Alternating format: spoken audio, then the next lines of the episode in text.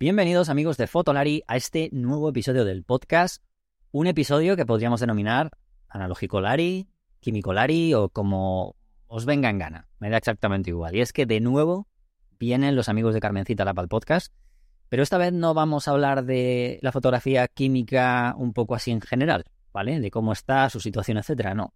Hoy vamos a hablar de cacharreo de este tipo de fotografía, ¿vale? Por tanto, vamos a hablar de cámaras, de cámaras analógicas y es que, como sabéis, ya casi no hay marcas que sigan fabricando cámaras analógicas. De hecho, está Leica y alguna marca que por ahí está en el ambiente rodeando sobre su posible incursión y ya hay algunas cositas que han salido, pero en general hay muy poco. Y es por eso que se me ocurrió preguntarle a Albert si podría ir al podcast y hacernos una lista o darnos una cantidad de cámaras que pudiesen ser útiles para todo tipo de públicos o para un diferente tipo de público, ¿no? Pues gente que esté empezando, gente que ya lleve tiempo, gente que tenga más control, gente que tenga menos, etcétera.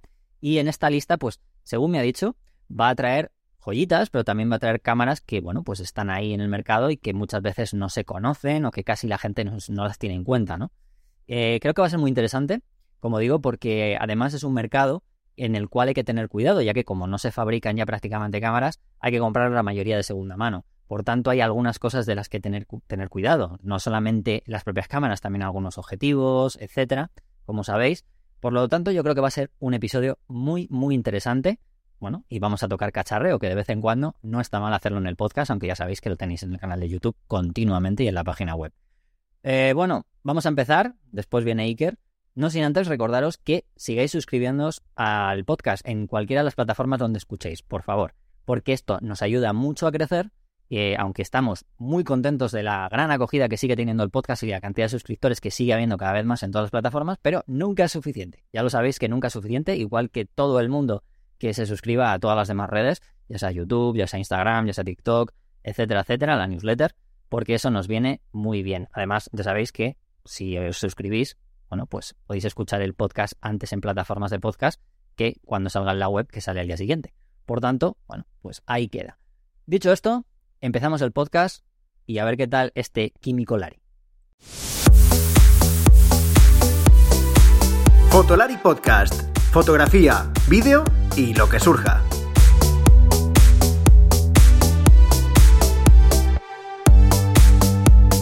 Con Rodrigo, Iker y Álvaro. Vuelvo a tener aquí a los amigos de Carmencita Lab, en este caso de nuevo otra vez vuelve a estar Albert con nosotros y hoy vamos a tocar un tema, la última vez que estuvo aquí Albert, ¿qué tal? ¿Cómo estás Albert? Antes de nada te voy a saludar. Hola, ¿qué tal? ¿Qué tal Rodrigo? ¿Cómo estás? Bueno, eh, bueno, la última vez que estuviste estuvimos hablando de, bueno, de todo lo que es esta, esta, bueno, vamos a llamarlo vorágine, moda, bueno, no sé, como tú ya dijiste que no era una moda, que era una cosa que estaba para quedarse, lo que pasa que obviamente dentro de un dentro de un punto, ¿no? O sea, hasta un límite y demás, pero que iba, que estaba, estaba eclosionando el tema de, de la fotografía química, analógica, como queráis llamarlo. Em, y hoy vamos a hablar, como estuvimos hablando el otro día, un poco general y también hablamos un poco de algunos carretes y demás. Hoy me ha dado, me dio a mí la idea de hablar con Albert si, como también obviamente para esos carretes hace falta tener una cámara, ¿no? al final... Sí, es que es un poco necesario, la verdad. Pues es, un poco complicado disparar sin cámara. Pues. Exacto, exacto. a ver, que a lo largo de la historia tú lo sabes, que se han hecho cosas, eh, fotos entre comillas sin cámara, pero en este caso que nos atraña, pues bueno. Y se me ocurrió la idea de, bueno, de, ver ese tema, ¿no? Porque como en Fotolari sí que hablamos de cacharros muchas veces, pues la verdad que en el podcast no mucho, pero, pero bueno, de vez en cuando sí que tocamos y tocamos un poquito temas poco más diferentes, pues se me ocurrió de eh, que traer a Albert para que nos diera o nos aconsejara sobre unas cuantas cámaras analógicas que están ahora mismo en el mercado, que usa mucho la gente y, si tanto quieres comenzar como si ya llevas un tiempo, pues, pues ver cómo, bueno, ver hacia dónde puedes tirar, ¿no? Porque yo creo que se habla mucho de esto, pero también hay bastante desconocimiento para la gente que quiere comenzar, creo yo, ¿no, Albert? De este tipo de cosas de cámara. Sí, es, es, es interesante y bueno, y gracias por contar con nosotros porque, bueno, al final siempre es nos, nos apetece comunicar y explicar un poco lo que, lo que pasa. Quizás las cámaras no es, no es nuestra especialidad, pues más en la película, pero realmente desde hace un par de años estamos con la venta de cámaras, eh, que también tenemos una parte del equipo que se dedica pues a buscar oportunidades, cosas que estén bien, equipos con cierta garantía para, sobre todo para el cliente que necesite disparar o, que se va de viaje que pueda comprar una cámara que no tenga que no tenga sorpresas desagradables, por así decirlo. Y que también puedes exprimir lo mejor del analógico. Es, creo que es interesante porque es un nicho muy pequeño, realmente ahora comparado con el mundo digital o de cámaras en general. Entonces creo que podemos dar para hacer una pequeña recopilación eh, ahora de media horita para, para, bueno, charlar un poco. esas son mis preferidas, que al final poco, no por una cosa en particular, sino a través de mis 10 años, un poco más, que he ido usando, he ido viendo, he ido testeando y que al final son como las que me he quedado, por así decirlo. Vale. Pues antes, antes de comenzar con la lista, te voy a hacer simplemente un par de preguntitas, porque ya como en aquel momento, en aquel momento hablamos un poco también de, de los carretes, cómo, cómo están, bueno, pues teniendo una demanda muy grande, eh, que tanto que, es que en muchos, en muchos carretes, tipo de carretes no, no hay prácticamente, ¿no? O están por precios totalmente disparados. Quería comentar si, preguntar si, si el tema de las cámaras eh, ya sea en Carmencita, como tú el conocimiento que tengas o tengáis el equipo eh, fuera, está más o menos también en, ese, en esa tesitura. O sea, está mucha gente buscando cámaras o, cómo va el asunto. La verdad, la verdad es que sí, va un poco a la par. O sea, la, gran demanda de la película también es porque mucha gente quiere empezar o porque ha encontrado una cámara o porque, es, porque realmente quiere experimentarlo. Entonces, haces que un todo un sector que a lo mejor antes era ajeno, ahora se interese por esto. Y obviamente hace que los precios suban porque la producción es negligente, o sea, no existe. O sea, tan solo que ahora está Leica produciendo, pero, pero no, hay, no hay nuevas cámaras en el mercado, tan solo rescatadas, por así decirlo. Iba a preguntar eso, ¿no? Que yo sé que Leica es la única, a día de hoy, la única marca que sigue fabricando modelos nuevos, ¿no? Eh, de momento no hay nada, ¿no? O sea, no... No, no hay nada y de hecho lo, estábamos comentando un poco por encima. Hay un cierto rumor apareció hace unos meses que Pentax estaba eh, abriendo un proyecto dentro de su división de cámaras em, de investigar para hacer una cámara analógica nueva. A ver, tiene lógica porque es alguien que ya fabrique cámaras, sobre todo reflex, tiene el conocimiento para hacer. O sea, la mecánica, o sea, la estructura es muy entre comillas similar. Hay la cámara, de hecho hablando con Leica nos decían la diferencia entre la cantidad de piezas que tiene una cámara mecánica y una cámara digital es brutal. O sea, creo que la MP tenía, creo que eran más de 250 piezas que se tenían que ensamblar a mano. Y la M10 a lo mejor eran 60, ¿sabes? Entonces, es cuatro veces más trabajo eh, para hacer una cámara que a lo mejor no tiene cuatro veces más el precio, al revés, ¿vale? O sea, eh, hay una serie de, de, de, handicaps, sino bueno, al final creo que en Pentax es una marca que sí es muy querida dentro del analógico por, por la Pentax 67, de hecho en Japón es como un, tienen un club de fans. Eh, sus medios formatos también eran, eran muy sólidas que luego se convirtieron a, creo que Space One o eh, una marca compró el, modelo y, y luego en Reflex, pues yo creo que se han quedado un poco ahí. bueno, tú no, no, tú no sabes más en digital, pero bueno, sí. las Pentax Reflex siempre han quedado un poco ahí como en un limbo extraño. Te iba a decir, de hecho, eh, eso es la única marca que hace poco hubo un. Bueno, salió un directivo diciendo que, que lo de las Reflex estaba muertas, que era mentira. O sea que, de hecho, o sea que bueno, sí, tiene bastante sentido. Veremos a ver hacia dónde va. tiene, sentido lo que comentas, claro, sí, lo comentas tú.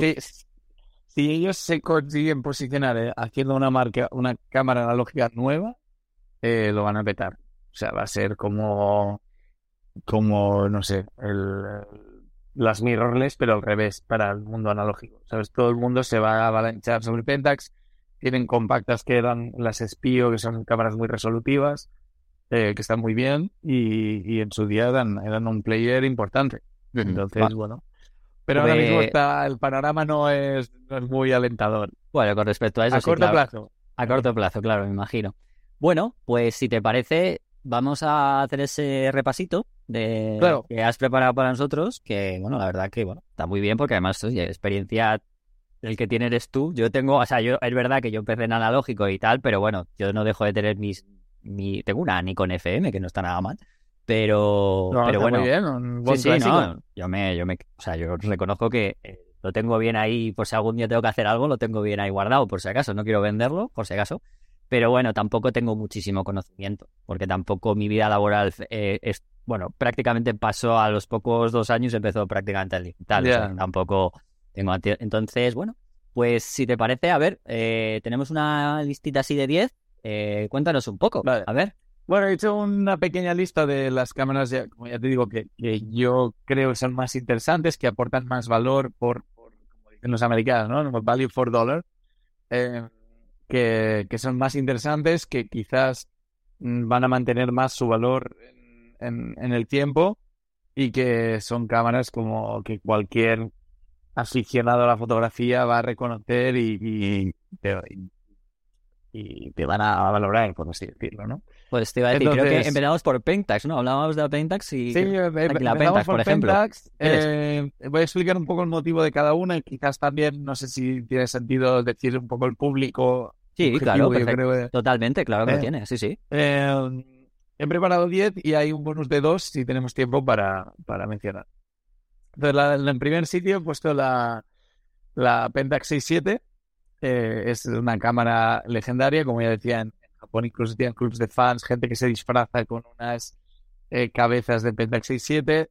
Y la he puesto no porque sea una cámara que yo he usado muchísimo, pero sí que creo que es una cámara que tiene una estética súper única dentro del 6.7. Es muy diferente de la RD a la que es la mamilla RD, que es la bueno, luego están las la Rangefinder, pero eso da igual. Eh, es muy única y mucho del trabajo que o las fotos que me llaman más la atención de artistas que, que sigo normalmente son en Pentax 6.7. Entonces creo que tanto por formato como versatilidad es una cámara increíble para alguien que crea, quiera crear obra o quiera trabajar retrato o quiera sobre todo trabajar un tipo de fotografía un poco más onírica, que se salga menos de lo que es la realidad en 35 milímetros. La Pentax 67 es, es un caballo de batalla increíble. Te voy a hacer dos preguntas con ella, siempre que te hable de ellas, por si acaso si se te va, Sí. solamente pensando en el público. Y es, tiene autofoco y tiene exposímetro. ¿Sabes? Porque claro, Eh, O sea- autofoco prácticamente no tienen ninguna de las vale, no es Solo- para que lo sepamos. una. Solamente no es de cara a mí, sino de cara a la gente que lo sepa, ¿no? Porque es verdad que la, Eh, la mayoría de las cámaras con autofoco a día de hoy, eh, que son de reflex, o sea, que son de analógico, creo que casi no se llevan. Por eso lo digo, o sea, creo. Sí, yo muy poco porque tenían mucha electrónica. Cuando entró la época electrónica se empezó a usar mucho plástico Claro. y realmente ha envejecido muy mal. Exacto, por eso, por eso. Entonces, Pero que, que lo sepa la gente, ¿sabes? Porque claro, luego Sí. si no lo sabemos, eh, pues sobre sí, todo... claro, yo asumo prácticamente, o sea, Sí, sí, ya lo sé que tú lo asumes, y el pero... autofoco es algo que si te pones a disparar y quieres disparar unos años, olvídate porque te vas a ahorrar muchos problemas. En el sentido de las cámaras de autofoco pueden fallar, el autofoco, y suelen fallar, eh, sobre todo en medio formato.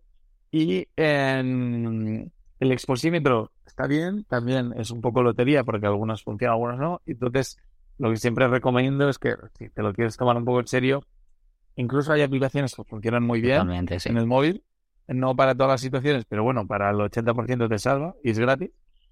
Y si no, Un fotómetro. de mano. Sí, un fotómetro. Exactamente, con el fotómetro. Vale, Entonces- simplemente, te iba a decir, es simplemente para que la gente lo sepa, para, para que quede claro, no Vale. nada más. Pero asumir, o sea, yo a la gente le diría asumir que no hay. Y además te ahorras porque muchas veces puedes comprar cámaras más baratas, como la siguiente que voy a mencionar, que es la Yashica Mat.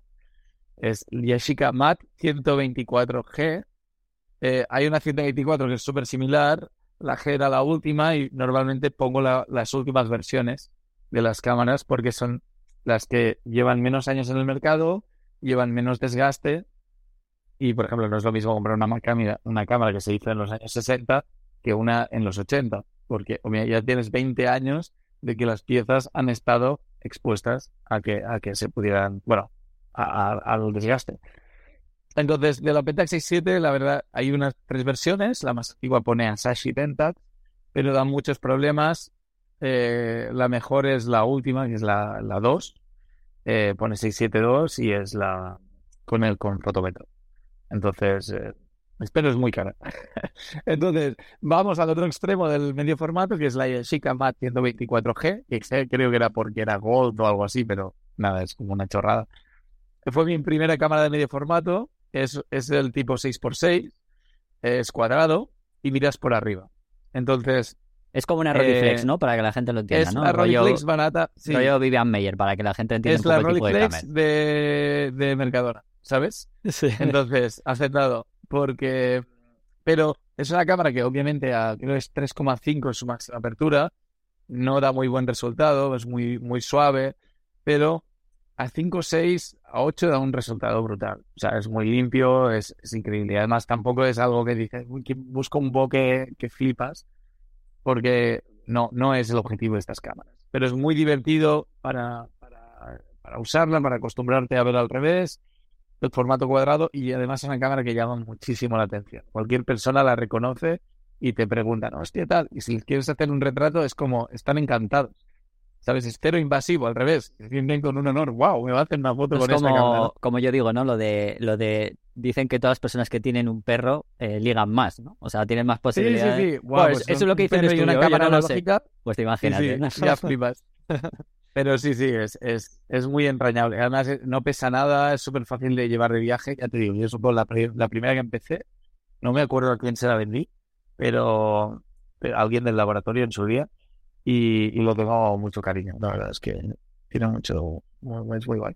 Luego pasamos a 35 milímetros.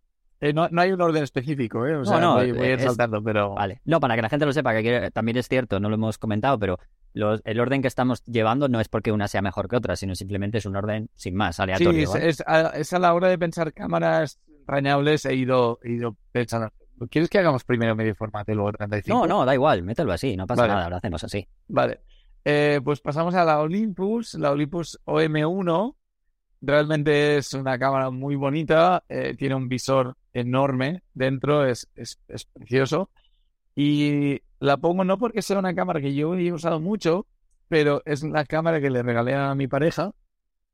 Y ella después eh, ha probado otras cámaras y tal, y siempre acaba volviendo a la, a la OM1.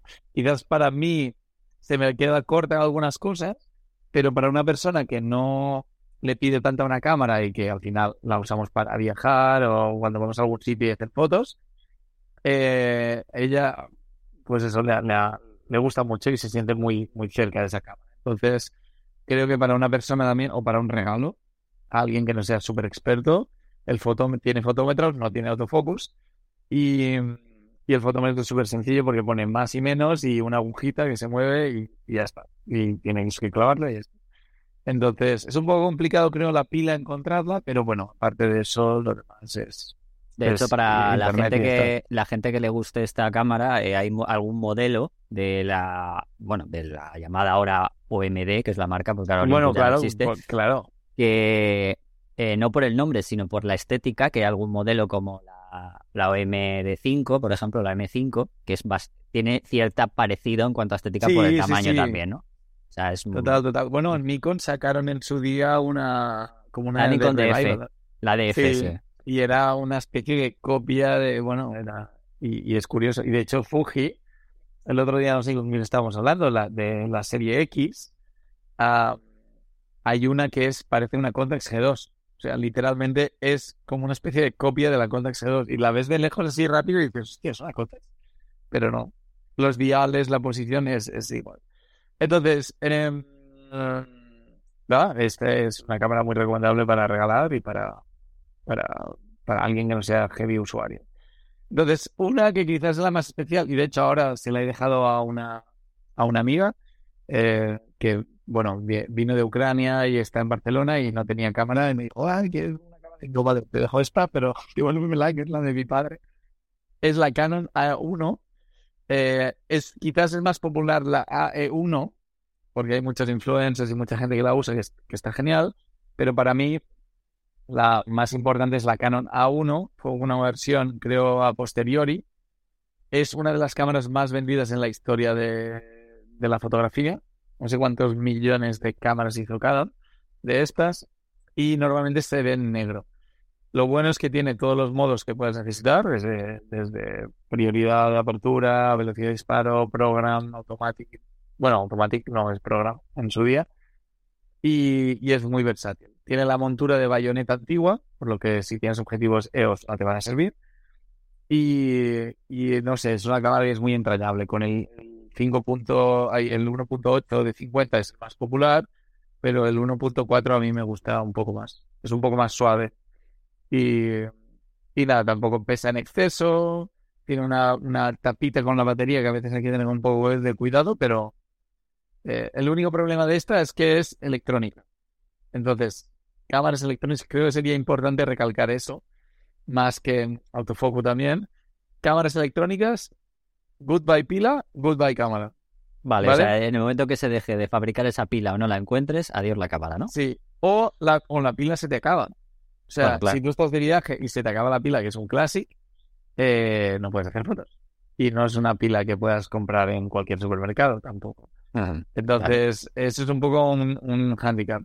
Eh, repasando un poco, la Pentax es, es automática, es mecánica.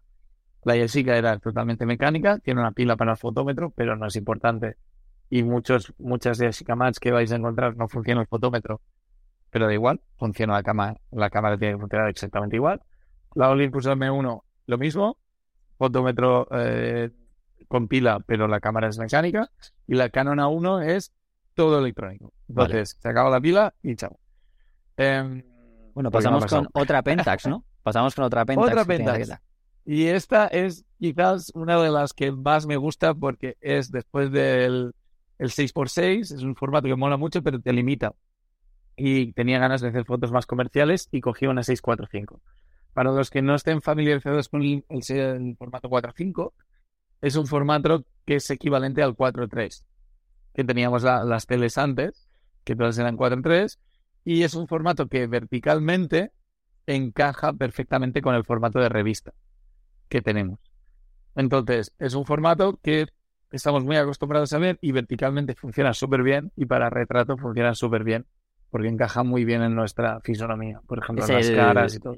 Es el mismo, para que la gente en digital lo entienda, es el mismo formato que tienen las Panasonic y las Olympus digitales, por ser micro 4 tercios. es correcto, sí, sí, 4 tercios, exacto.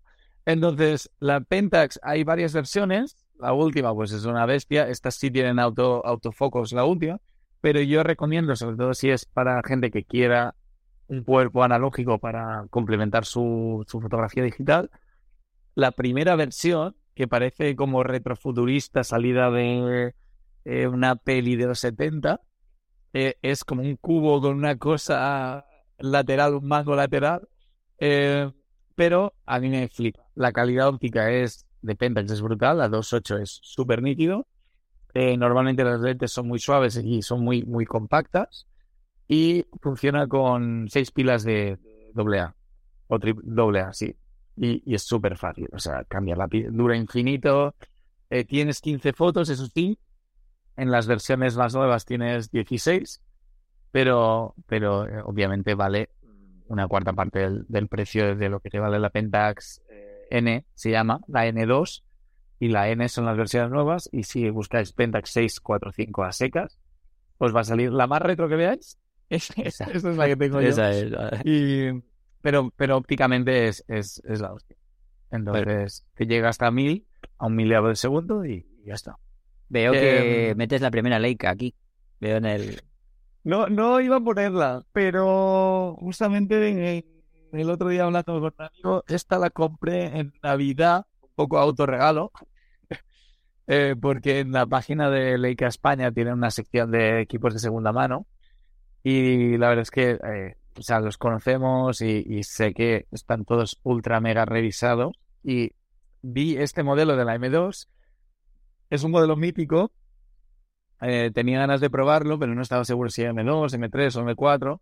Y hablando con, con un, compañero, Nicolás Yasera, que es un mega friki también de todo el mundo Leica.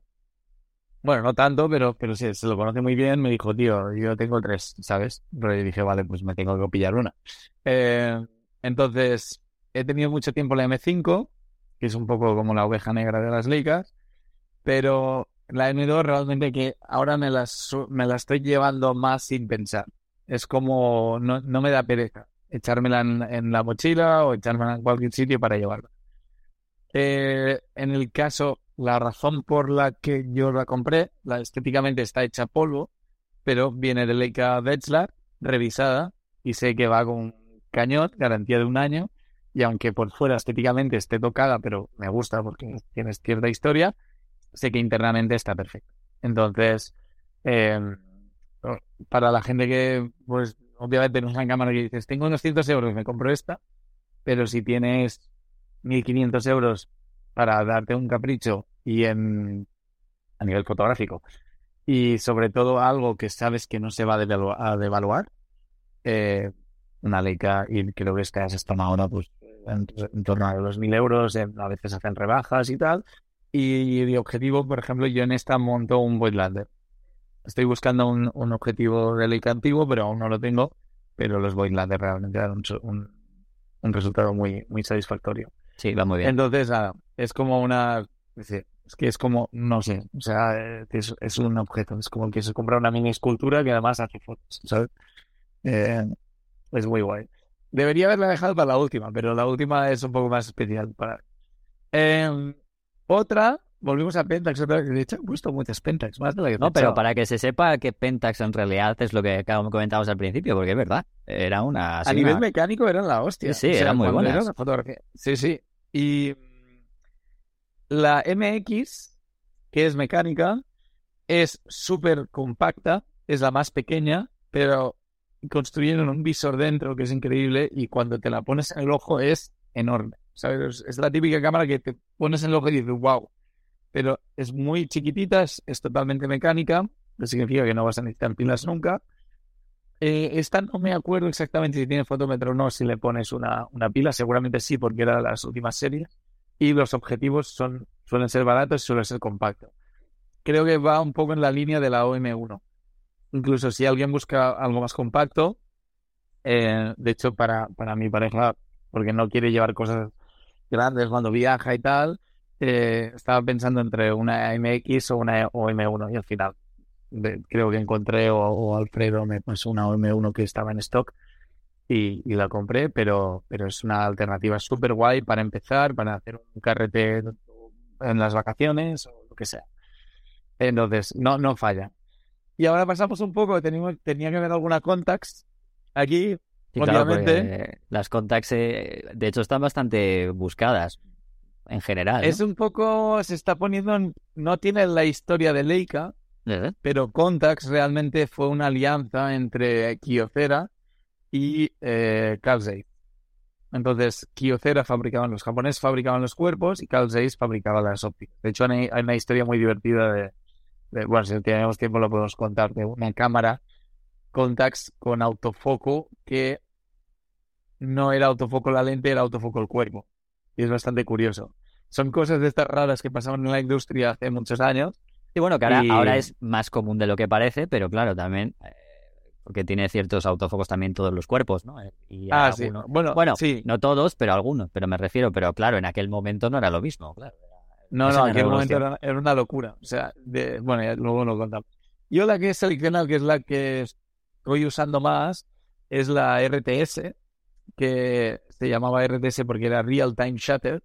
Y entonces, en el, para profesionales, lo que querían era, sobre todo, que el tiempo entre disparo y disparo perdiera el mínimo tiempo en negro, ¿vale?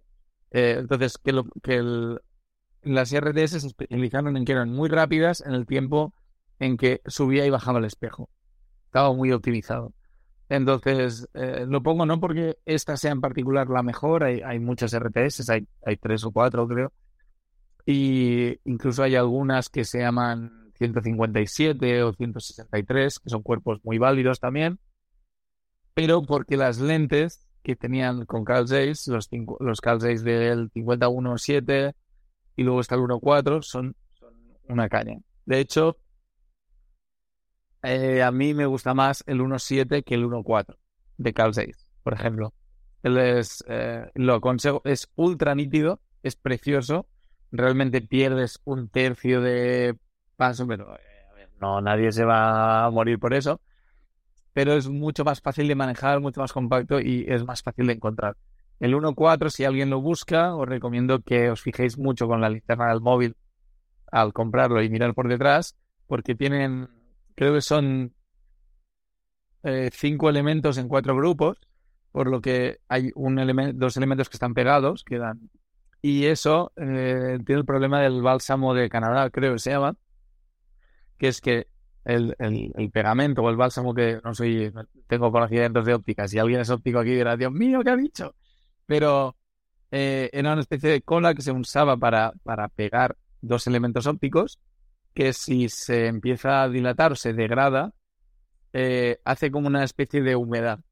O sea, es como si no es un hongo que se puede limpiar, es como una especie de capa semi-translúcida que básicamente hace que en un contraluz te genera el efecto que si tiras bajo en tu objetivo, haces un contraluz, pues es lo que te va a pasar. Y a veces no es muy fácil de ver, pero con la linterna del móvil se ve en un plis. Y, y nada, las, las, la verdad es que las lentes son una pasada. De hecho, es, es bastante increíble como lo, lo que resolvía Carl en su época. Bueno, le, iba a decir a la gente que eh, no se preocupe que vienes con una Nikon también, porque claro, hemos hablado de Canon, no sé qué, ya sabes que aquí hay gente que es como, oye, Nikon, seguro que vendría aquí la gente diciendo, oye, que Nikon también lleva mucho tiempo en esto. No, Nikon tiene, es que Nikon tiene como sus, sus mega all stars, ¿sabes? Nikon es un poco como los Lakers, que, ¿sabes? Que has tenido tantos títulos y tantos mega que al final es un poco, no es tan excitante hablar de ellos. Eh, de hecho, el otro día eh, escuché la historia de Nikon, era Nippon Camera Company, y de ahí nació Nikon. No tenía ni idea, que era, bastante curioso. O sea, era como la empresa japonesa de cámaras y Nikon se llama por Nippon, que es como lo llaman los, japoneses a, Japón. Y bueno, era un poco, no sabía que era tanto el estándar japonés más que Canon casi. Entonces, he puesto una cámara que es la F100. Aquí me he debatido entre la Canon 1N y la Nikon F100, que son como las primas hermanas. Eh, es el modelo automático, tiene autofoco. La RTS, perdona, eh, no, esta no tiene autofoco, eh, pero tiene fotómetro y es totalmente automática. La Nikon igual. Eran cámaras que ya entramos en la época electrónica, de manera que van todas con pilas y si no hay pilas, adiós cámara. Eh, pero la F100 es una cámara que me hace gracia porque nunca la he comprado, pero la he usado de colegas. Y una vez me pasó que estuve en un workshop, en uno de mis primeros talleres de fotografía, y, fui con una cámara muy cutre, de hecho con la Canon A1, y, ahí estaba todo el mundo con semiautomáticas y tal. Y un colega me dijo, oye, toma, te dejo, tengo una F100 aquí, pruébala y a ver qué tal. Y la verdad es que fue como una cámara de, vale, me dejan una cámara, no tengo ni idea cómo va, y a los cinco minutos ya es como si fuera mi cámara de toda la vida. Entonces, es, me dio esta sensación y creo que es una buena, muy buena cámara para empezar. Puedes meterle lentes, obviamente sabéis que Nikon nunca ha cambiado la montura, por lo que le puedes poner prácticamente todas las lentes de Nikon de la historia en las mismas cámaras. Creo que hay algunas limitaciones, pero en la mayoría funcionan. Y las lentes autofocos del 51.8 también es muy súper asequible. El, y funciona relativamente bien. No, tenía muchos problemas de, autofoco. Em, bueno, no ha, cambiado, no ha cambiado de montura hasta ahora, cuando con las nuevas mirrorless, pero ya está. Bueno, claro, ah, mirrorless, claro, pero es que esto ah. es... Sí, sí, no, me refiero en, en toda la historia es algo justo ahora, que es cuando han, han puesto, por, necesidades lógicas, ¿no? por lo demás, sí, sí es cierto. Si tenemos todos los que tengan monturas antiguas que no sean Z, que además, como tampoco hay tanto todavía de montura Z, porque Nikon no tiene tanto de montura Z, pues casi todo lo que sea de montura Nikon, casi todo os va a servir, ¿no? Sí, Canon no, Canon cambiaron de la FD a, la EOS, pero, pero bueno, también es muy fácil con las Canon porque todas se llaman EOS. Entonces, cuando se llama EOS, montura.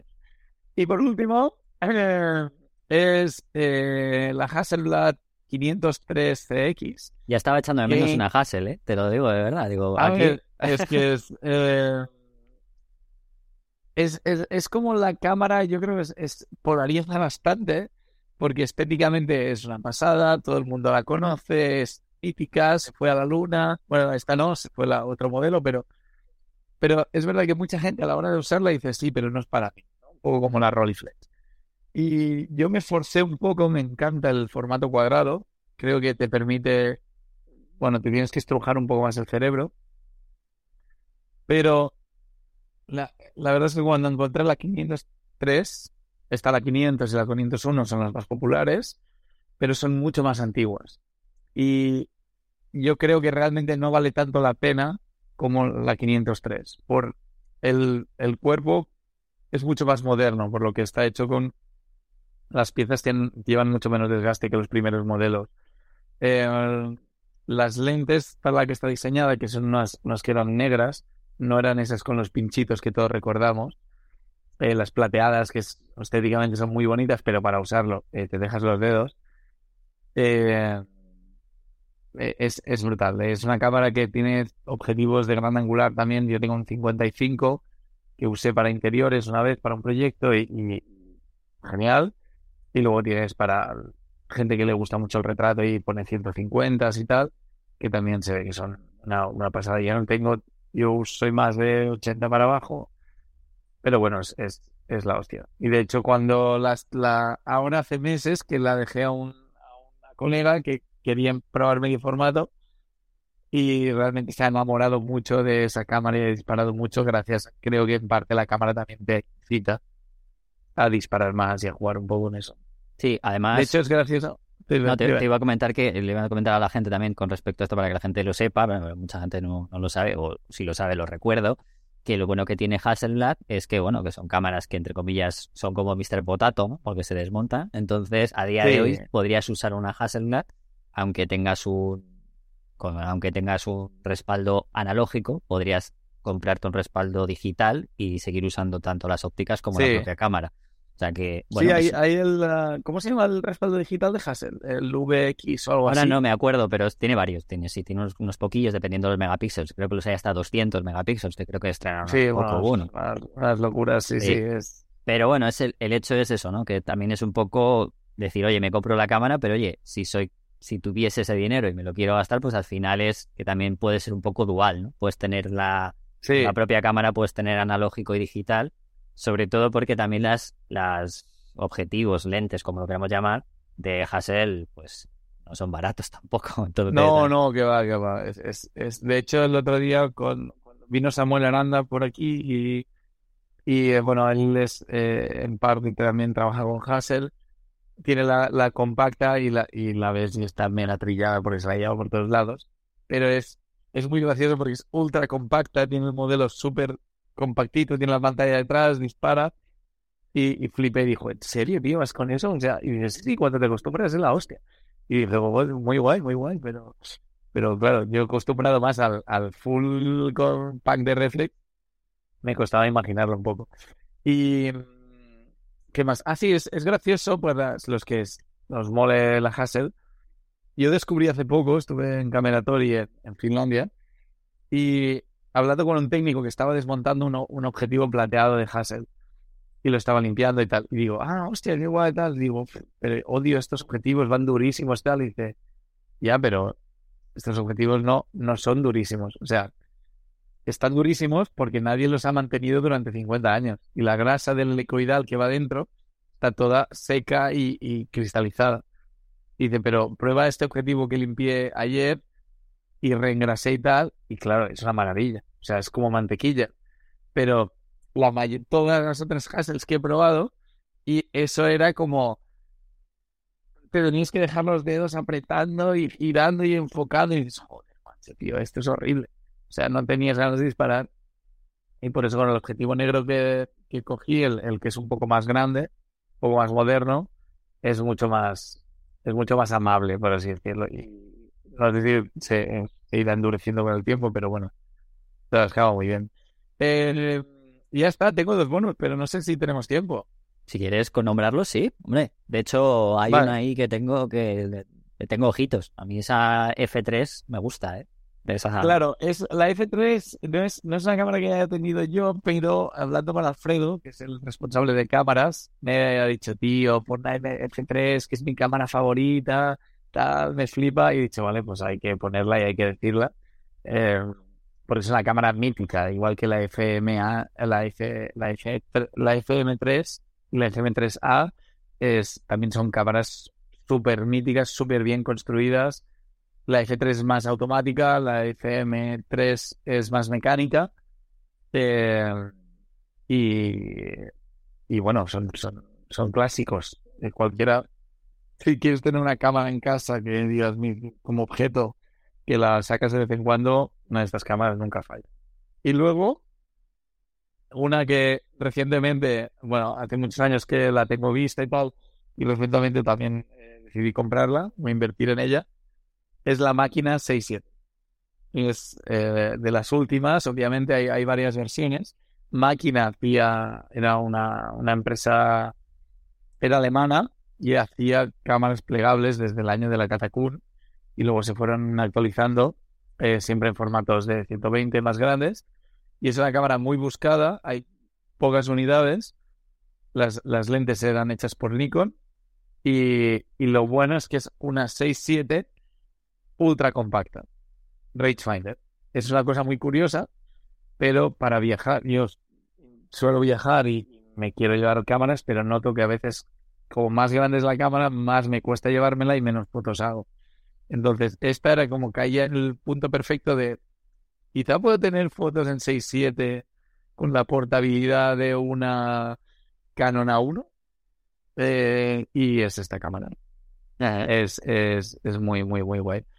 Y, y Pues nada, pero bien. también es, es complicada. Te voy, a, te voy a hacer solo una última pregunta para acabar. La verdad es que la lista estaba, estaba completa y está muy bien, pero eh, yo sé que de moda, se ha puesto muy de moda también entre la gente joven las compactas, que creo que lo has nombrado antes, ¿no? Las de point. Sí. Como cerca entre compacta y point and shoot, ¿no? Este tipo de cámaras que, oye, no son tan antiguas, sino algunas de ellas son más, digamos, noventeras, por así decirlo, ¿no? Algunas de ellas. Correcto. Eh, lógicamente no es no son cámaras para explorar la fotografía de una manera como son todo estas, ¿no? Porque no son manuales, o sea, al final deja de ser prácticamente automático. Pero si me Sí. tuvieses que hablar un poco de un par de ellas, por ejemplo, yo sé que está muy de moda la, la, la Olympus, está... ¿Cómo se La dice? MJU. MJU, eso, M- joder, nunca, nunca me acuerdo. MJU 2. Sí, sí. Y eso que la, la tuve yo cuando era de pequeño ahí con mis padres, que era la típica que nos llevábamos de vacaciones. Esa y Sí, alguna otra, ¿no? ¿Qué- ¿Cuáles hay- cuáles son un par de ellas, no? Dinos, dime un poquito un par de ver, ellas así que en- creas que están muy de en- moda. Las, la más, o sea, la reina de la colina es la MJU. O sea, es la cámara que eh, en cuatro años ha pasado de que la podías comprar eh, por ahí a 30 euros. O incluso siempre hay alguna historia del primo, del cuñado, del, de la barbería que la compró en el rastro por dos euros, ¿sabes? Pero ¿qué pasa de eso a valer? No sé, creo que en Estados Unidos en algunos sitios se vendían por 500 dólares. Entonces es como, what the fuck, ¿sabes? Que es, o sea, esta y hay, hay dos modelos. No sé, no, no me acuerdo del otro, pero la MJU es de las pocas cámaras que se vende ahora más cara que cuando la hacían nueva. Es, eh, creo que era esta y no sé si, había otro modelo, pero no me acuerdo cuál. Pero es una locura. O sea, se vende más caro de que cuando era nueva de caja con la garantía, con toda la pesca. Em, tengo sentimientos encontrados con las compactas porque son muy divertidas, son muy fáciles, pero creo que hay que controlar muy bien cuánto quieres invertir en ellas, porque son cámaras que, como, como os he dicho antes, son electrónicas 100%. Y esa electrónica no estaba hecha para durar 50 años. Eran cámaras como low budget, salvo algunas contacts o como cámaras compactas más premium. Eh, eran una, o sea, no estaban pensadas para aguantar tanto. Esto Entonces, es como las power shot de los comienzos de las digitales de Canon y ese tipo de cosas, en realidad. O sea, ese... 100%. O sea, eh, y el mercado de las compactas era enorme. Entonces, se, se apuntaba ahí todo Cristo a lanzar compactas con más zoom, en una época sin zoom, otras con super zooms, eh, ahora con tipo panorámico, es una fantasía. Entonces, yo hay, hay, de vez en cuando aparecen joyitas, como la Rico hacía unas cámaras compactas muy, muy interesantes, las FF, y, y muy curiosas. Eh, yo buscaría sobre todo en las cámaras compactas eh, que sean compactas, valga la redundancia. O sea, y si podéis tener una óptica, una óptica fija, mejor. Canon hacía unas muy interesantes que eran la F10 y la F1. Eh, Minolta tenía, tenía unas cámaras compactas preciosas. También creo que se vendió una que teníamos aquí, que era como una, una Minolta Premium también. Eh, hostia, ahora no me acuerdo el nombre. TC1, sí, la TC1, que podías incluso ajustar la apertura de manera manual, es, era increíble. Pero son cámaras que hay que ir con cuidado de no... Y al menos para mí la, el objetivo de la compacta es llevármela por ahí y que pase lo que tenga que pasar. Entonces no es para hacer las fotos de mi vida. Hay gente que sí, que su trabajo está basado en compactas y genial. Pero creo que son cámaras que es más para pasártelo bien, para poder uh, tener recuerdos de, tu vida y tus amigos y lo que quieras. Entonces, hay muchas opciones si te sales de las principales que, que funcionan de maravilla, te lo puedes pasar genial, hacen fotos que flipas y, y no está ni precio reventado porque todo el mundo es la que conoce y vas a ir. Entonces, si conocéis vuestro laboratorio tienda de fotos de confianza o lo que sea, o amigo, bueno, que, que sea más experto, os aconsejo que, que le preguntéis, incluso si, si llamáis al lab o preguntáis a Alfredo por, por la, la, la página de cámaras, hay una parte de contacto, eh, porque hay muchas otras opciones que nosotros incluso nos sorprendemos de, ostras, bien construida está esta, qué bien salen las fotos y nadie habla de esta cámara. Entonces, eh, no es excusa decir, vale, me tengo que gastar 200 euros en una cámara que a lo mejor muere el, el año que viene, porque el autofocus peta, eh, así como estaban las, las Contax T2, ahora que pensé en autofocus que peta, yo tenía una Isica T4, que Yashica y Contax también compartían muchos diseños, se llaman igual, de hecho, T2, T1, T3, T4. Lo único que las Yashicas eran más plastiquete y las Contax eran más premium, como si fuera un iPad casi, de acabado.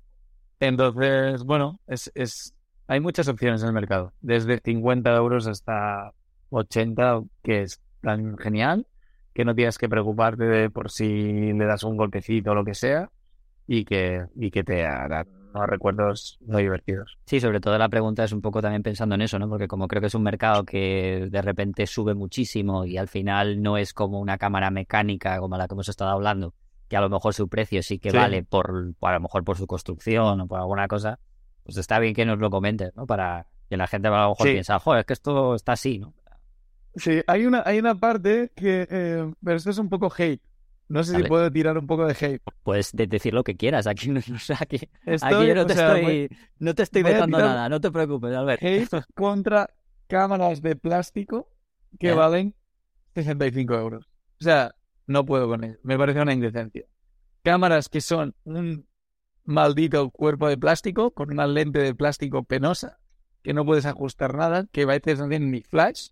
Tienen flash es una patata y vale 60 euros, 80 euros. O sea, no entiendo nada. Creo que es, que es, un sinsentido. Cuando por ese dinero te puedes ir a comprar una cámara compacta de segunda mano que con avance automático, con flash, con, con zoom o sin zoom, como con autofocus, que te dará con un cristal, que una cosa que llama cristal, no plástico, y te dará unas fotos mil veces mejores y, estás comprando algo que tiene mucho más valor que no una cámara de plástico rosa que eh, mm, a los tres días a lo mejor ya no funciona, que se rompe una pestañita en el avance y que no aporta ningún valor. Además, estás gastando más plástico, viene de China, transportes, etcétera, etcétera. Soy hater de ese tipo de productos porque creo que no añade valor al, al, al mercado ni al, ni al usuario. Es una cosa de aprovechar el, el boom, se vende y chao.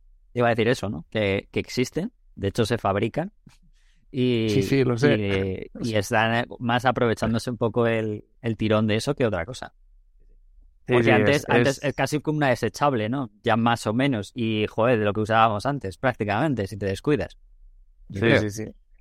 Hay, hay un, hay un concepto que, eh, las, que creo me parece más o menos interesante, que eran una especie de desechables ultra compactas eh, con un flash y tal, que eran, se podían recargar, le cambias la pila, es muy fácil, y eran más económicas, pues estaban a lo mejor 20 euros o 25, Eh, que eso aún me parece pseudo divertido por el precio, es, es más fácil de desechar, pero cuando te pones en precios de más de 50 euros, o sea, es que me parece una locura.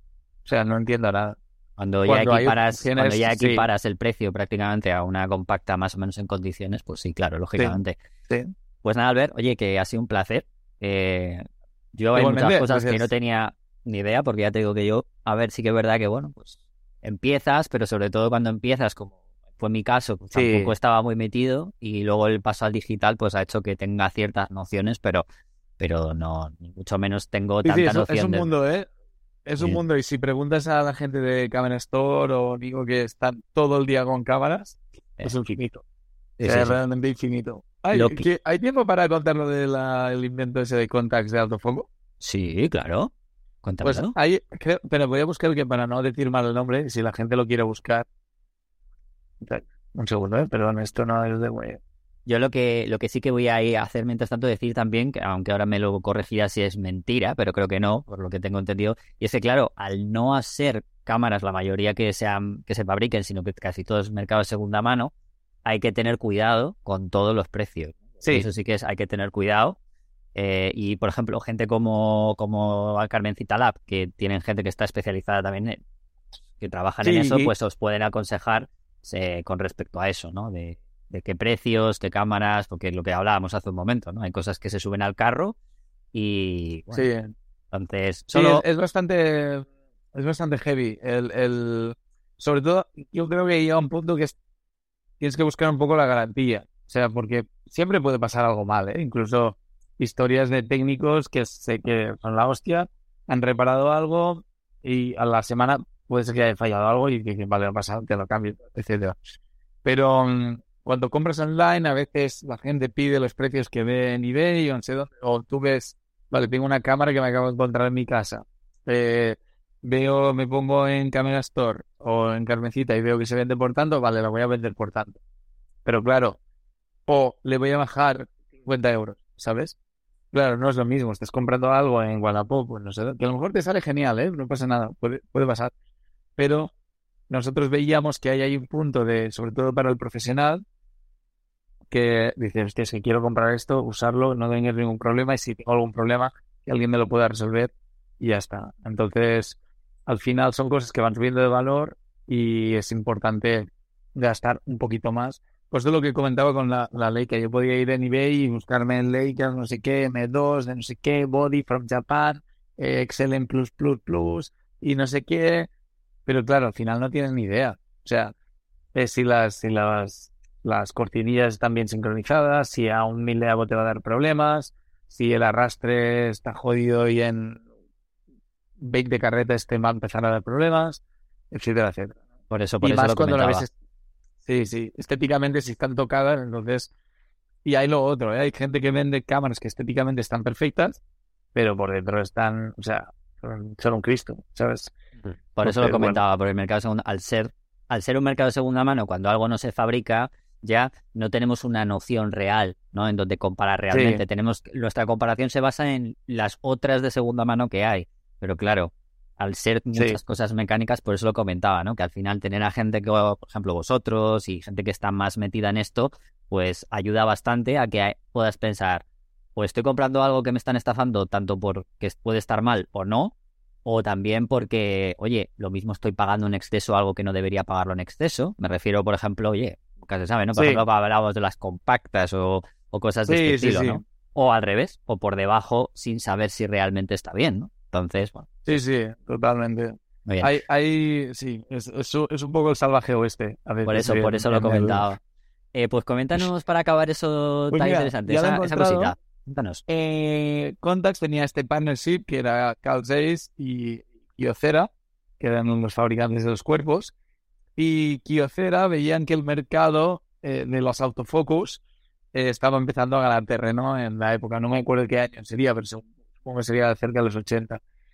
Eh, entonces les decían, hey, Contax, eh, Carl Zeiss, por favor, necesitamos, queremos hacer una, una, una cámara Contax de autofocus porque, porque lo- el- nuestra competencia, Nikon, Canon, se están avanzando. Y Carl Zeiss dicen, por aquí Viruli. ¿Sabes? Rollo, no pienso hacer, no nos gusta el autofocus, eh, no es nuestra filosofía. Bueno, ya sabemos que causéis como es, ¿no? Eh, excelencia óptica, pero te enfocas a mano. Entonces, desarrollaron los de los de content, los, los japoneses dijeron, vale, pues tú véndeme las, las, las lentes y si yo no puedo mover la lente, voy a mover la película. Entonces, hay una cámara que se llama Contax AX de 35, que es súper bizarro porque lo que hace es desplazar la parte de atrás de la película. O sea, el film plane, el, el plano de la película, va moviendo y, la, y, y el foco, la lente es absolutamente fija. O sea que claro, No lo que en vez, de, en vez de, claro, lo que enfoca, por así decirlo, es la distancia de la película.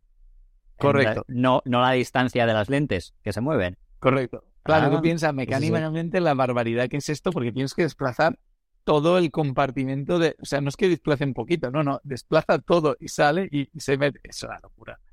Pero sí, sí, me acuerdo, me acuerdo porque un amigo me dijo, oye, tengo esto, tengo un kit de, de, de esta cámara por si te interesa y tal. Y digo, pero esto, digo, ¿esto en serio es? Sí, sí, tengo todas las lentes y tal, que me lo vendió no sé quién una vez. Y dije, pero qué marciada es. Y, y nada, es- una curiosidad, es, es muy, muy, muy curioso. Por, historias estas de partnership de las lentes en la hostia, porque son calcéis, pero ante la imposibilidad de decir, mira, no te, una empresa no te voy a hacer esto, la otra busca la vuelta a la tortilla para, para conseguir lo que quiere y que es, a nivel de ingeniería es una barbaridad, pero bueno, Claro. ahí está. Pues nada, lo dicho, que ha sido un placer, eh, como siempre, al ver. Eh, a la gente os recomiendo, ya, ya os lo decimos. ¿no? O sea, ya tenemos, eh, vienen, a, vienen aquí, pero más que nada vienen porque los, los demandamos nosotros, porque son gente que está muy puesta en esto de la fotografía analógica. Ya, ya hablamos con ellos en aquel episodio sobre un poco todo el tema de los carretes, cómo está la fotografía analógica ahora. Y bueno, pues eh, están, sabéis que Carmencita lo tenéis tanto en la página web, que es carmencitafilmlab.com, ¿vale? Y también lo tenéis en las, en las tiendas físicas, tanto en Valencia, en Barcelona y creo, sí, en, en Portugal estáis, ¿no? No, creo. ¿Puede En ser? Portugal estamos en Lisboa, correcto, Lisboa. en la, en la X Factory, que es un sitio que, bueno, que si visitáis Portugal, mola, mola pasearse por ahí, está, está bastante guay. Y en medio primicia, pero bueno, es que sí, no sé cuándo va a salir esto, pero eh, ya tenemos local en Madrid. Oh, por favor, Entonces- sí, porque yo quiero ir a visitaros. O sea, que aunque, Entonces, a- a- aunque iré a estamos- Barcelona dentro de poco, pero quiero ir a... Ah, vale.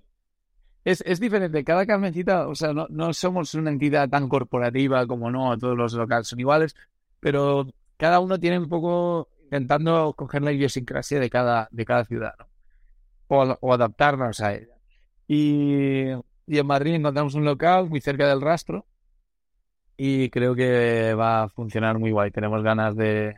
Vamos a tener varias sorpresas ahí para también gente que solo quiera venir a visitar, eh, que pueda irse con un recuerdo, eh, creo que va a ser muy chulo. Y, en- y en principio esperamos inaugurar a finales de eh, marzo o inicios de abril, depende de lo que tarde en la pequeña obra que tenemos que hacer. Y ya, bueno, ya os enteraréis. Seguro que sí.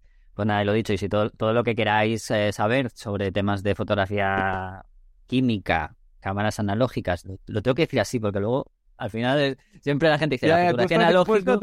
Claro, estás claro, porque luego tengo, luego tengo gente que dice, no, la fotografía eh, analógica no existe, es la fotografía química, las cámaras sí son analógicas, pero, ¿sabes? Bueno, todo este tipo de cosas, ¿no? Bueno, sí, Y- así que podéis, pues eso, eh, tienen, aparte de lo de las cámaras que hemos visto, también obviamente, para dudas, revelado, que es lo que más hacen, ya hablamos en su día de eso, eh, tanto si sois pro- profesionales como si en este caso pues sois amateurs, os apetece por hobby o lo que sea, y gente que asesora porque saben muchísimo de todo, tanto de carretes como del revelado, como de cámaras incluso, en este caso, que además tiene una Sí. persona aparte de Albert que sabe, pero tiene una persona todavía que sabe más, que ya Sí, me la- ya me lo ha comentado. Yo, yo lo delego, o sea, yo es porque soy un poco el más sinvergüenza de todos, eh, pero realmente el- el- la persona que lo lleva es Alfredo y muchas veces cuando la gente me pregunta o, o me piden consejo tal, le- les derivo a Alfredo directamente, porque él es el que está en contacto, sabe los precios, cómo van, tiene contacto con Japón, entonces sabe cómo están las cosas ahí también y te puede dar una visión un poco más completa de lo que yo,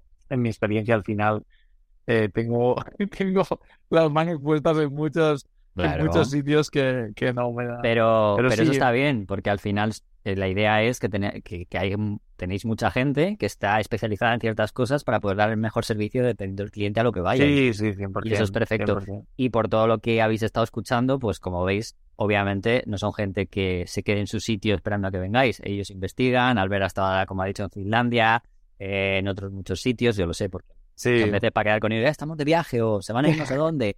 Y entonces, con lo cual están moviéndose mucho y eso es bueno, porque al final, eh, siempre que Sí. necesitéis algo nuevo, pues ellos van a estar casi seguramente a la última eh, de lo que pueda estar y si no, pues estarán investigando sobre ello. Así que para mí Sí, es una sí, referencia, sí. ¿eh? Para mí eso es una referencia en España, ¿eh? Eh. Muchísimas gracias y la verdad es que es un orgullo poder, poder representar un poco, también dar la cara como algo que se hace en España y que es relevante en Alemania, que es en, en el Reino Unido, en Escandinavia. De hecho, con Cameratori revelamos todo lo que les llega a ellos, hacemos todas las pruebas de las películas, etcétera, etcétera. Y es, es muy guay. Y de hecho, por una parte, que es eh, de cualquier duda que tengáis o, o tengas, o, eh, aunque creo que alguna vez me has escrito por mail para preguntar alguna cosa, pero que no hay, no hay mucha diferencia entre lo que, cómo le vamos a responder a un cliente o cómo te respondemos a ti o cómo respondemos a, a otro. Y, y justo de, de los, de los viajes en los que aprendimos más últimamente fue en, fuimos a Bellini, a Italia, es una pequeña fábrica de química que se especializan en, en químicas tanto procesos particulares como, como con laboratorios. Y la verdad es que fue brutal la cantidad de conocimientos de el fabricante de química que te puede aportar, porque ah, como, como el laboratorio te dan unas fórmulas, tú lo aplicas y ya sale, pero cuando hay cosas que se desvían o no quieres ir un poco más allá en algunas cosas, estás un poco en el limbo. Y a veces hay técnicos de grandes marcas que dicen, bueno, esto hay que preguntar a Japón y esto no sé qué, o en Estados Unidos, pero pues se pierde, ¿no? Y entonces, con, con Bellini, de las cosas más interesantes era que todo el conocimiento está concentrado, es una empresa pequeñita, creo que son ocho o nueve, y, y, pero tiene una experiencia de hace como 40 años. Entonces, realmente, más que estar a la última, queremos estar, saber todo lo que, cómo era antes, para saber las posibilidades de, pues con el blanco y negro, el revelado de placas, cosas más complejas que es- súper interesante, la verdad, súper, súper interesante. Pues nada, cuando... Ya sé que cuando eh, necesitemos hablar de estos temas, ya sé que estáis Ahí está. estáis Bueno, ahí. nos vemos en Madrid. en Madrid o incluso en Barcelona, que a lo mejor antes de Barcelona. Barcelona, cualquiera de los dos sitios. Pues ha sido un placer, Albert. Muchas gracias. Y Igualmente. ya sabéis, visitar Carmencita para todo lo que os guste de fotografía analógica o, bueno, fotografía química. Química. Amén.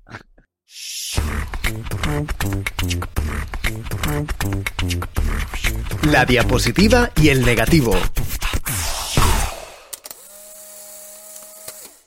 15 días después, vuelve Iker. Bueno, bueno, bueno, ¿cómo está el panorama analógico en Fotolari Podcast? Hay que empezar a grabarlo en, en casetes, este podcast, y empezar a distribuirlo.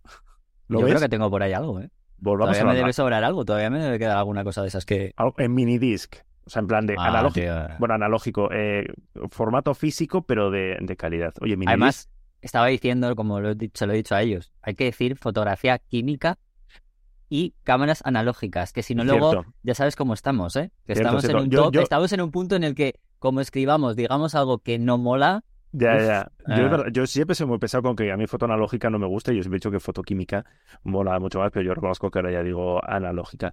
Bueno, pues te tengo una sorpresa para ti. ¿Lo digo? Tenemos, A ver, tengo esto un es como te- invitado. a tengo- ver, a ver, es a como ver. el hormiguero, tengo un invitado No. especial. Que pase Chema de la Cierva, por Dios, bueno, Para la gente- que para la la gente- audiencia. iba a decir, para la gente que no, que no le suena el nombre, seguro que le suena el vídeo. O sea, El vídeo, sí, del, sí. del busquen, señor que de la busquen. rotonda, del señor de la busquen. rotonda, ¿vale? Hostia, qué Eh, fantasía de historia, ¿eh? Yo no me querría eh, cambiar por el, o el pobre hombre que estaba entrevistándole, ¿te imaginas? Y, la, y luego la, la otra la otra mujer de, de, de plató diciendo, bueno, ahora eh, vamos a ver cuando arreglemos la situación, volveremos otra vez de nuevo. Yo pensando, ¿qué, vais a volver? ¿Qué- qué- qué dejando dejando estar, ¿eh? Pero- Qué fantasía de historia. Bueno, veo más, a, veo más a- al margen. Sí, si no sabéis quién es, tal, buscad el vídeo. Eh, a mí, por supuesto, me lo, me lo pasó Edu, me, pasó cosas, digo, no, Edu, no sé de qué me estás hablando, y luego ya me pasó toda la historia, digo, pero qué maravilla, o sea, qué, qué, qué, qué locura. En fin, volvamos al mundo, iba a decir cuerdo, pero no tanto. Yo no, no, tengo, no tengo noticias buenas y malas, tengo, es que esta sección ya es un poco circo, el circo fotográfico. Y hemos empezado fuerte con el circo fotográfico, porque mm, es que está todo muy loco. Es que está todo muy loco y ya la, hay mucha gente que ya lo de la vuelta del, del carrete, la moda, esto, con lo que habéis estado hablando con, con los amigos de Carmencita, que como molan, ¿eh? Como molan los amigos de Carmencita, están ahí, lo, van a, lo van a, ya lo petan, ¿no? Pero lo van a petar mucho más. Eh, esto ya, para mucha gente, cuesta entender, ¿no? Pero ¿por qué quieres complicarte? ¿Por qué quieres eh, volver al, al, carrete, a revelar, no sé qué, no sé cuál? Pero dices, bueno, puede tener su magia, ¿no? El romanticismo de la imagen latente, el rollo, 36 fotos, eh, eso te puede, no sé, como te puede inspirar esa limitación, ¿no? Autoimponerte una limitación te puede hacer mejor fotógrafo, mejor fotógrafa, hacer que pienses eh, más la foto. Vale, pues hay un discurso y puede tener su lógica. Pero es que resulta que hay una, la chavalada, la generación Z, eh, Resulta, resulta, eh, en New York Times dice que ahora lo que les molan son las compactas eh, de mierda. O sea, las compactas digitales de primera generación, esas primeras, eh, pues, eh, Kodak, EasyShare, eh, Canon PowerShot, Nikon Coolpix, chuscas, terribles, con un zoom horrible, con un sensor minúsculo, esas que con las que igual muchos de nosotros empezamos y que las dejamos por ahí olvidadas o que las tiramos. Eh, bueno, pues se ve que a los chavales ahora les gustan estas cámaras. Leímos un artículo en, The New York Times, eh, publicamos la, la noticia que, ha gustado mucho en, en Fotolari. Y la escribí yo y siempre, yo estas cosas de tendencia siempre las escribes con cierto cuidado, ¿no? Dices, bueno, a ver, hecho un vistazo a cómo estaba el mercado de cámaras, siguen costando 10 euros, 15 euros, hay un montón. Todos tenemos cámaras de estas que eh, por 10 euros si las quieres en Wallapop eh, te las llevas pensando un poco, bueno, esto igual son dos flipados de Brooklyn que, que para hacerse los guays, pero en esta semana eh, dos, tres personas, dos, tres eh, gente joven, me ha confirmado que efectivamente se lleva, que se lleva. Eh, gente que nos ha pasado vídeos de, oye, sí, de hecho creo que Clavero, que, que es un chico muy joven, un creador de contenidos, un videógrafo estupendo que entrevistamos en Fotolari hace tiempo. Creo que hace poco hizo un vídeo con una compacta de estas que le funcionó muy bien. Y estos días en un evento de, prensa, un, una persona de prensa muy joven y tal, decía, eh, sí, sí, mi, mi novio ahora mismo está usando, eh, además dijo la frase que fue como una puñalada, está usando la compacta que usaba su padre. Es decir, amigos, señores y señoras de cierta edad como nosotros, eh, ya están usando nuestras cámaras, nuestras primeras cámaras, como algo vintage y molón como nosotros podemos mirar esas, yo qué sé, esas cámaras de película, esas instantáneas en plan de, ah, cuando, pues ellos ya hacen eso con nuestras primeras compactas digitales. Y por lo visto, pues tú les preguntas, pero a ver, ¿por qué? ¿Por qué si esto evidentemente es una calidad de mierda? Y en parte dicen que es un poco por eso, por, por, por ese color que dan, por ese, bueno, que es divertido. Hay gente que dice que es un, un punto intermedio entre el, el carrete, es decir, les da pereza son listos, les da pereza usar el carrete, pero no quieren eh, hacer fotos como las del móvil, es decir, no quieren la perfección. Y ese punto intermedio entre el carrete y el móvil, pues para ellos es esa compacta chusquera de 12, de 12, de 5, de 4 megapíxeles que, que usaba su padre o que, la, que la tiene olvidada por casa. Y mira, yo qué sé, no, es que yo, yo no sé, o sea, yo... yo... Te, te iba a decir, te iba a decir, lo primero, dos cosas. Lo primero, eso significa que por fin Canon va a volver a sacar PowerShot para que les saque del aprieto. No, porque si la saca ahora, no, no molan. Bueno, idea, o, o, tendría que sacarla, tendría que igual, sacarla, pero, no, que la saquen del armario, que seguro que les quedan Exactamente, muchas. o sea, es decir, la, la idea de estas cámaras y, y, por lo visto esa parte de que son cámaras de la familia, cámaras que han visto por casa, es la parte que les hace gracia.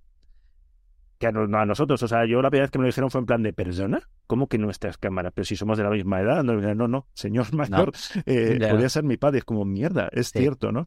Y, eh, y, yo te iba a decir, di dos, eh, ahí sí que puede volver Minolta. Y no con la coña que hiciste esto. Que, que, bueno, que he seguido aquí. Allí sí que puede volver mi nota, ¿eh? Ojo con las coñas de Fotolari, que a veces Fotolari se adelanta a las tendencias, porque ahora mismo seguro que hay en un despacho de Sony, alguien tiene una carpeta que lo llama Proyecto Minolta, dice, oye, ¿por qué no? ¿Por qué no? Si tenemos, no sé si realmente hay, no, sé si... hay muchas, tú lo sabes, de aquella época, de las primeras digitales, Minolta tiene muchas de esas primeras digitales. De hecho, yo debo tener alguna por ahí. sí, sí. Yo creo que esta semana mucha gente que ha leído la noticia está rebuscando y muchos amigos de amigos me han escrito en plan de, oye, que yo tengo una por ahí, que si cuesta dinero avisa. Digo, no, no, sigue, sigue costando una mierda y sigue siendo una mierda. Pero oye, eh, claro, así que ahora mismo en Fotolari, o sea, Álvaro y yo estamos pensando un reto de salir por ahí con los dos compactas de, de estas de, de mierda y, y, ver qué sale. Bueno, es ese encanto del, del low-fi, ¿no? De, de, la baja calidad, de la baja tecnología, como hartazgo de la, del nivel de calidad, de detalle que ofrecen las cámaras eh, actuales o los móviles actuales, bueno, pues eh, la, la, chavalada se, se revela y, y, busca esto. Bueno, es una parecida a la noticia que aquella que sacamos del fotomatón, ¿no? Que ahora mismo lo más molón en Nueva York si tienes un estudio, es tener un fotomatón, pero un fotomatón químico. O sea, un fotomatón ahí con sus bidones de químicos bien contaminantes, con su película que no encuentras, eh, no encuentras consumibles ni patatas. Eso es lo que más, lo que más mola. No yo, Ya yo ya adelanto que hablando de eso, vamos a tener una sorpresa con respecto a eso, dentro de poco en el, en el podcast. Reviews de fotomatones, es que, es que Ojalá, ojalá, pero, pero probablemente, a lo mejor si viene alguien que me pueda, me pueda decir cómo era. Que ha hecho reviews, de, fotomatones. A lo mejor, sí, es que estamos en un punto que digas la tontería, la burrada que se te ocurra, ojo, porque igual dentro de dos, tres años estamos hablando de fotomatones. O sea, es que estamos en ese punto tan loco, tan absurdo en fotografía. Eh, esta semana hemos publicado también noticias que Mint, eh, que igual a algunos les suena, es una es una marca que yo conocía porque lo que hacían era restaurar y mejorar la, algunas cámaras Polaroid SX70, esta mítica que es, eh, que es tipo folder, que, que valen un dineral. Y cuando las coge Mint y las restaura y tal, cuestan una auténtica fortuna, pero son muy bonitas. Y está, mm, han dicho que llevan tiempo eh, desarrollando, trabajando en sacar una compacta premium de carrete para películas de, de 35 milímetros. Y, y no, uh, no, si, nada... te, si te escucha, si te escucha, porque Albert se ha ido ya. Pues si te escucha que acaba de echar un peste sobre las compactas. Ah, sí.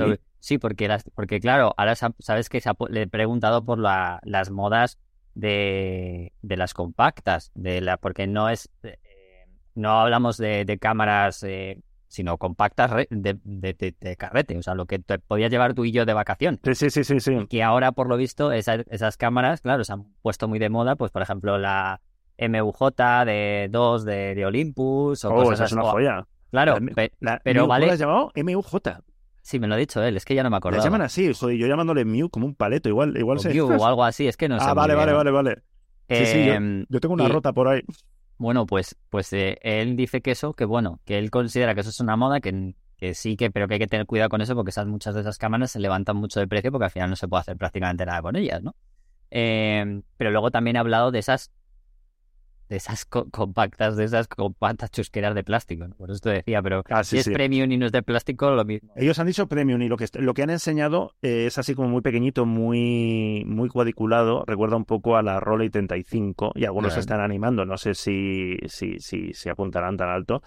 Pero bueno, cuando esta gente mueve estas cosas y tal es porque, porque algo, algo han visto. Y mientras todo esto pasa, en Fotolari seguimos en nuestra campaña de ser buenas personas en 2023, hacer amigos, no enfadar a nadie.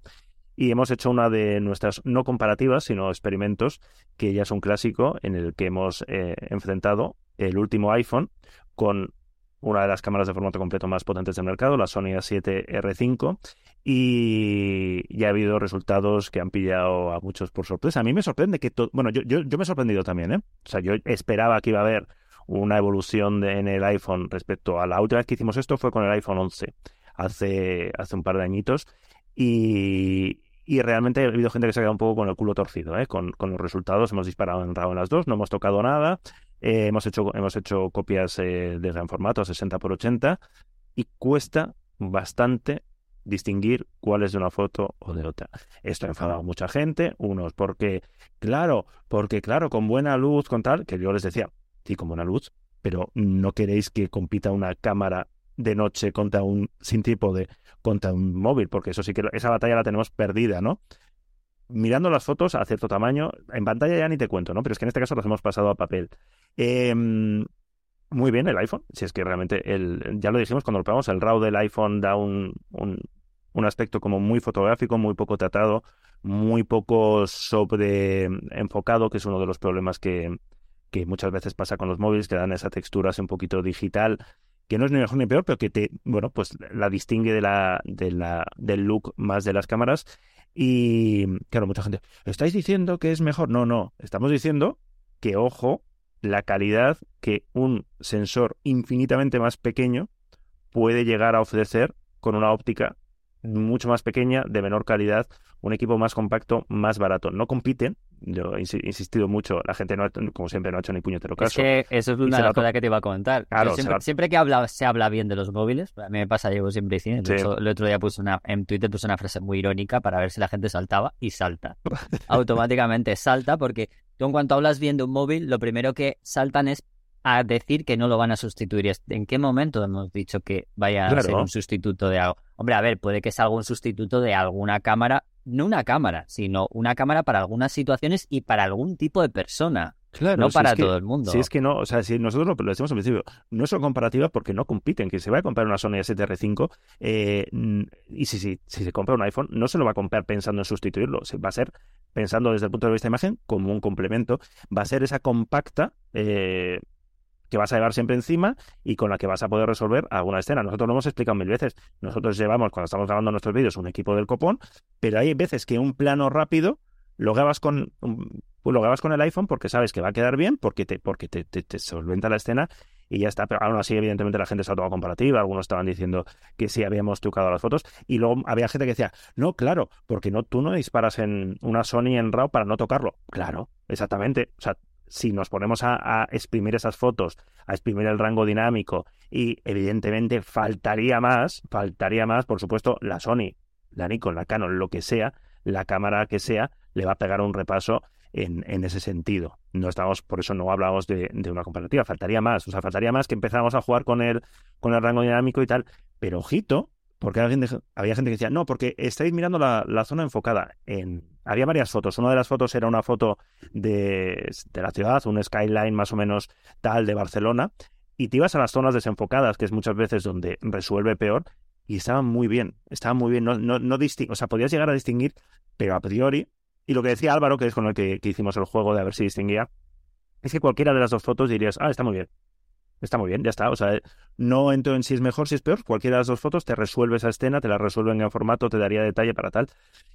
Bueno, es un es una realidad que está ahí, es una realidad que está cambiando el, el, panorama del mercado fotográfico, que se ha dado por delante de las compactas. Paralelamente están pasando esas cosas raras que decíamos con la película y demás, pero ahora mismo pues tenemos esta situación que un iPhone, y hemos dicho un iPhone como podemos decir un Pixel 7, o sea, es decir, cualquier móvil de gama alta que tenga un RAW suficientemente limpio y poco tocado, va a darte estos resultados. Ahí lo tienes, es una herramienta más, no se trata de competir, pero es divertido, nos parece interesante ver el, un poco el, nivel de calidad, el nivel de, detalle que habían conseguido ofrecer los móviles a día de hoy. A mí la duda que me surge de todo esto, hoy es eh, ¿cuánto, nos pagas? No, cuánto número de cuánto número de copias vas a hacer de tu obra y si las vas a firmar, eh, porque hay gente que está intentando comprar. la foto del ajo la foto del ajo yo les llamo print, eh, copia numerada. Eh, no descarto que en Fotoforum eh, tenerlas ahí, si tenemos un, un rincón fotolar y tenerlas ahí y, hacer una subasta pública y a ver quién, quién puja más. Porque, y a ver quién da más, ¿no? tengo, tengo esa sensación porque he visto en los comentarios que la quiere tanta gente que, oye, lo mismo se revaloriza. está mal. esa foto la, la, la, estropeo un poco y la vendo así como foto libre y tal. Le pongo un título mm, así reflexivo de, no sé, de somos ajos o no sé, alguna mierda de este tipo. No me repitas, ¿no? O algo así. Ah, ah, lo veo. Lo... Si es cuestión de ponerse, hacer un, ah, hacer un poco de naming y podemos sacar algo de ahí. Oye, no descarto ¿eh? llevar las copias a... Llévalas, ¿eh? Está sacado con... No sé, y, troleáis a alguien, no sé. Estas, son, estas son, las de tal. Ya, como ellos no las han visto. hay gente que nos dice, y con razón, ¿por qué hacéis esto? Si estáis, o sea, est- estáis tirando piedras a vuestro tejado, porque evidentemente la gente que nos ve es eh, compradora de cámaras y tal, pues lo hacemos porque nos parece interesante, porque nos parece que estamos viviendo, eh, estamos teniendo la suerte eh, de vivir un momento muy interesante tecnológicamente, el mundo de la imagen, estamos en un periodo de cambio, que no sabemos hacia dónde nos lleva, que no sabemos lo que pasará, pero como periodistas, como medio, pues nos parece interesante relatar, hacer la, la radiografía, ¿no? De lo que está pasando en cada momento. Es que además creo que eso es, eh, es un error, ya lo de creer que es como tirar piedras sobre el propio tejado cuando en realidad, ¿no? Al final Fotolari es lo que es, ¿no? Va Claro. siguiendo lo que realmente es la fotografía. sí, sí. Y si Y sí. mañana deja de ser fotografía con cámaras y tiene que ser con móviles, pues se negociará Claro con las de móviles. Y lo mismo, y lo mismo que estamos publicando cada vez más Otra contenidos cosa. sobre fotografía química, porque es interesante, porque, porque venimos de ahí y porque es una tendencia que, que más allá de que te guste, que no te guste, que te parezca un rollo, bla, bla, bla, todo esto, es interesante. De repente, pues bueno, está surgiendo ahí. Lo mismo que, eh, es decir, la, imagen, el vídeo, hay muchas cosas alrededor, más allá del, del de turno, ¿no? De- del sensor de 200.000 megapíxeles. Pasan muchas cosas, pasan cosas en Instagram, pasan cosas en tendencia, pasan cosas bueno, que, que la tecnología al final, yo de de esto es, eh, siempre he hecho el mismo comentario, ¿no? De, no me interesan las cámaras. Digo, no, es que esto no va de cámaras, esto va del sistema que tú usas para capturar esa imagen y cómo ese sistema marca una tendencia, marca una estética o puede influir, aunque no la marque, ¿no? Es decir, si eh, hace unos años se hacían fotos de cierto modo y ahora las hacemos, entre los muchos factores que intervienen, sociales, políticos, bla, bla, bla, uno de ellos es el tecnológico. Si ahora, es que yo qué sé, el, por no enrollarme, el vídeo vertical, coño, el vertical es una, eh, consecuencia directa del sistema que se usa para capturar ese vídeo. No es porque algún filósofo haya dicho, eh, creo que la imagen, la representatividad de la imagen en vertical. No, es porque la, gente ha empezado a hacer vídeos en vertical eh, con los móviles. Durante mucho tiempo eso ha enfadado a muchos videógrafos, con cierta razón. Y al final es una batalla que se acabó perdiendo y que, bueno, pues ya está. Y que eso ha adaptado ciertos formatos. y tal. No creo que veamos un cine en vertical, pero yo qué sé, ¿no? Entonces, esa influencia de la tecnología en la la forma, en la narrativa, en la forma de contar las cosas, Claro. pues me parece muy, muy interesante. Y vaya chapa estoy soltando, ¿no?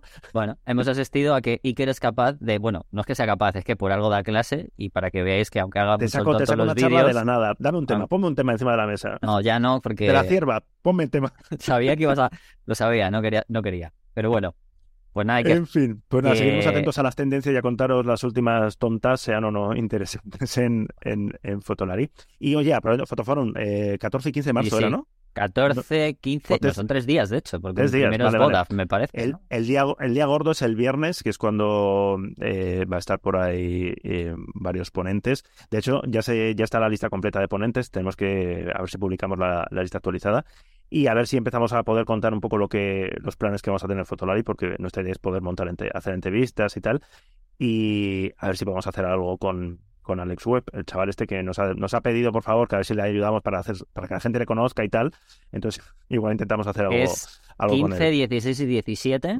Vale, y el o sea que falla todo. 14, el 14 para los que no, o sea, no es la- en sí el, el evento, sino son las masterclasses de Alex Webb, de Eso Víctor es. Lax y, y su, bueno, no sé si es la persona que va, bueno, Víctor Lax y, y, y Erika, ¿vale? Y Te- eh, Petaya, que son tres Vale. fotógrafos, bueno, los tres, no tengo nada que decir, son bastante, Son- bastante son reconocidos todos. Pues nada, iros apuntando la, la, la fecha. Eh, quienes estéis interesados en comprar entradas pases, recordad que los eh, suscriptores, los Patreon de, de Fotolari tienen descuentazo interesante para conseguir el mejor precio posible. O sea que si eso, escribidnos, estar atentos y, y os pasamos unos códigos de, de descuento y demás. Sí, y ahí estaremos, o sea que todavía Sí, sí. no, no lo que ha dicho Iker no sabemos lo que haremos, pero, pero sí que algo haremos. Eso es. Muy bien, pues nada, Iker. Nos vemos en 15 Al días. A ver, qué- a próximo. ver qué ha pasado en esta dos semanas, porque vete tú a Eh, saber. A ver si sale otro de la cierva o algo así. ¿no? Un abrazo. Chao.